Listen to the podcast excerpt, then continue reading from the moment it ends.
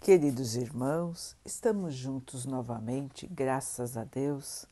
Vamos continuar buscando a nossa melhoria, estudando as mensagens de Jesus, usando o livro Fonte Viva de Emmanuel, com psicografia de Chico Xavier. A mensagem de hoje se chama Que tendes?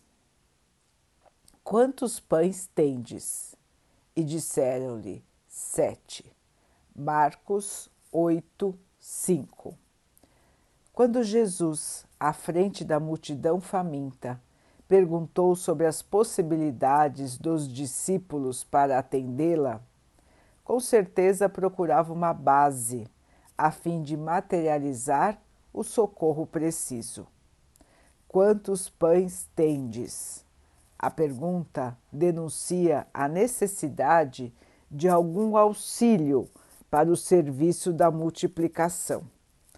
Conta-nos o evangelista Marcos que os companheiros apresentaram a ele sete pãezinhos, dos quais se alimentaram mais de quatro mil pessoas, sobrando apreciável quantidade. Teria o Mestre conseguido tanto se não pudesse contar com recurso algum? A imagem obriga-nos a meditar quanto à necessidade de nossa cooperação, para que o celeste benfeitor nos felicite com os seus dons de vida abundante. Poderá o Cristo construir o santuário da felicidade em nós e para nós, se não puder contar com os alicerces da boa vontade em nosso coração? A usina mais poderosa não dispensa a tomada humilde para iluminar um aposento.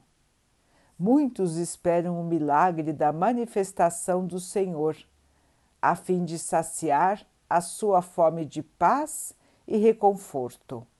Mas a voz do Mestre no monte continua ressoando inesquecível. Que tendes?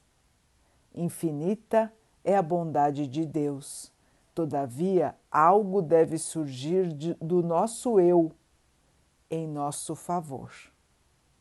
Em qualquer terreno de nossas realizações para a vida mais alta, apresentemos a Jesus algumas reduzidas migalhas de esforço próprio e estejamos convictos de que o Senhor fará o resto. Meus irmãos, que lição importante para nós lembrarmos o nosso esforço, a nossa colaboração, a nossa parte.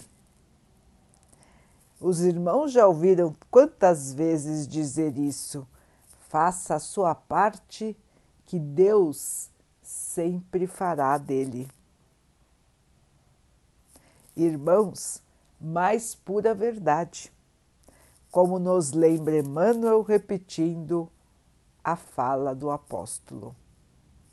Temos que fazer a nossa parte, temos que nos esforçar, temos que fazer o bem, temos que nos manter no caminho correto, nos mantermos na paz não revidar, perdoar, pedir perdão, trabalhar pelo bem, criar oportunidades para o bem. E assim, irmãos, fazendo a nossa parte, com certeza nós estaremos dando base para que a nossa melhoria aconteça, para que nós possamos ser mais felizes, para que nós possamos ser mais realizados, para que nós possamos passar pela nossa encarnação com menos sofrimento, de uma maneira mais leve, e então possamos encontrar de volta para o plano espiritual a vitória do Espírito. Lembremos, irmãos, que estamos aqui de passagem. Nós não ficaremos para sempre aqui. As situações que nos parecem mais angustiantes, mais tristes e para alguns até mais revoltantes são passageiras. Não estarão sempre conosco, irmãos. Estão conosco hoje, para o nível de aprendizado em que nos encontramos. Passar por estas situações que estamos enfrentando é necessário para o nosso espírito. Os irmãos vão dizer: Ah, eu não fiz nada para merecer isso. Por que eu tenho que passar por isso se eu não fiz mal a ninguém? Se eu sou uma pessoa boa? Eu vejo tantos outros que são ruins e não passam pelas dificuldades que eu passo. Não é assim, irmãos? Quantos de nós dizem e pensam desta maneira? Pois bem, irmãos, só que esquecemos de que somos espíritos e que esta não é a nossa primeira encarnação. Muito pelo contrário, estamos aqui vivendo o resultado de nossas encarnações passadas. Estamos aqui corrigindo os erros de encarnações passadas, estamos aqui para aprender a nos purificarmos. O que estamos passando, irmãos, é necessário para nós, para o nosso espírito, no estágio em que estamos. Não podemos nos comparar com ninguém, porque nós não conseguimos enxergar as vidas passadas de ninguém e também não conhecemos as nossas. Portanto, irmãos, a comparação não é possível no estágio em que estamos aqui durante a encarnação. Quando estivermos no plano espiritual, com o tempo, com orientação, nós vamos lembrar das vidas passadas e vamos fazer um balanço do que fizemos na vida atual, quanto conseguimos progredir, se alcançamos aquilo que planejamos e vamos então nos preparar para uma encarnação seguinte sempre buscando corrigir as falhas da última encarnação. É assim, irmãos, assim como nós fazemos na escola, de um ano para o outro, passando por provas, aprendizados, para que possamos progredir. Não queremos voltar e repetir o ano, mas muitas vezes, irmãos, acontece isso nas encarnações. Nós não aproveitamos uma encarnação com aceitação, com resignação, com humildade.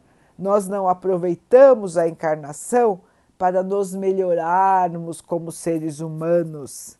E então temos que voltar outra vez em outra encarnação com os mesmos problemas, com as mesmas situações, até que possamos, enfim, despertar para o bem e corrigir erros que carregamos em nossos espíritos. Não existe mistério nisso, irmãos. A lei é sempre assim. E para o nosso esforço para a nossa modificação, para encontrarmos a paz, o amor e a luz do Mestre ao nosso redor e no nosso interior, há necessidade do nosso esforço, da nossa colaboração. O Mestre está sempre do nosso lado, o Pai está sempre nos abençoando mas nós precisamos fazer a nossa parte. Nos comportarmos como cristãos, aceitando humildemente o que a vida nos traz e dando o melhor de nós em todos os momentos.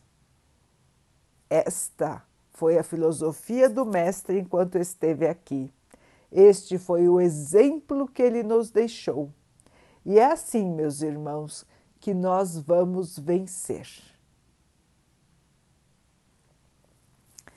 Vamos então orar juntos, irmãos, agradecendo ao Pai por tudo que somos, por tudo que temos, por todas as oportunidades que a vida nos traz para que possamos evoluir, que possamos perceber, aproveitar e crescer. Que o Pai possa assim nos abençoar e abençoe a todos os nossos irmãos. Que Ele abençoe os animais, as águas, as plantas e o ar do nosso planeta. E que possa abençoar a água que colocamos sobre a mesa, para que ela possa nos trazer a calma e que ela nos proteja dos males e das doenças. Queridos irmãos, fiquem, estejam e permaneçam com Jesus. Até amanhã.